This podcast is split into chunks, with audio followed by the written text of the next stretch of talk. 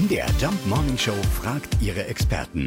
Fakt oder Fake? Stefan Kastenmüller ist in Europa zuständig für den SESMI Workshop. Das ist die gemeinnützige Bildungsorganisation, die hinter der Kindersendung steht. Er kennt die ganze Geschichte der Show. Anfangs war ja die Sendung angekündigt als eine Pre-Show, also Vorschul.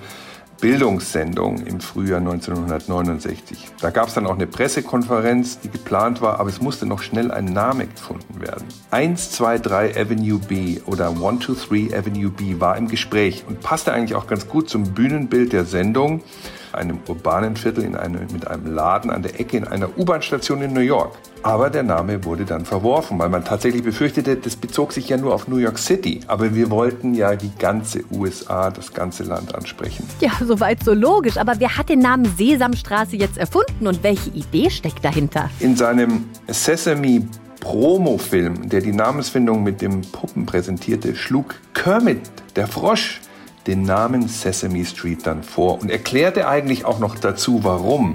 Du weißt schon, sagte Kermit, wie Sesam öffne dich.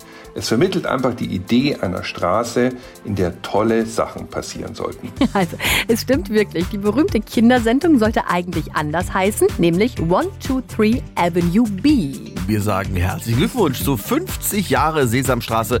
Die große Geburtstagssendung gibt's im Kika am Sonntag ab 17.25 Uhr und natürlich in der ARD Mediathek. Fakt oder Fake? Jeden Morgen um 5.20 Uhr und 7.20 Uhr in der MDR Jump Morning Show mit Sarah von Neuburg und Lars Christian Kade.